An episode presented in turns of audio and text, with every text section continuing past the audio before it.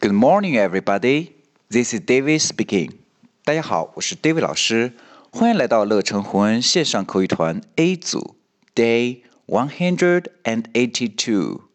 Here we go. 今天呢，我们来学习一个实用短句：Keep your voice down. OK，我们来分解一下：keep，keep，两个 e 发的是长音的 e。 keep your your，这里我们要注意 r 的卷舌，your voice voice 这个单词呢，我们要注意 v 一定要刮下唇，v v o i 的发音是双元音 oi oi voice voice 最后一个单词。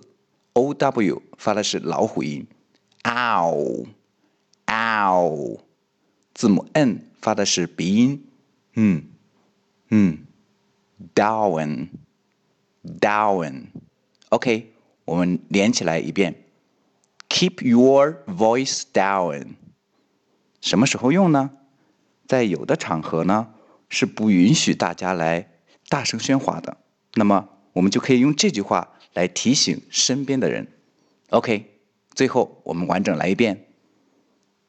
Keep your voice down. That's all for today. See you next time.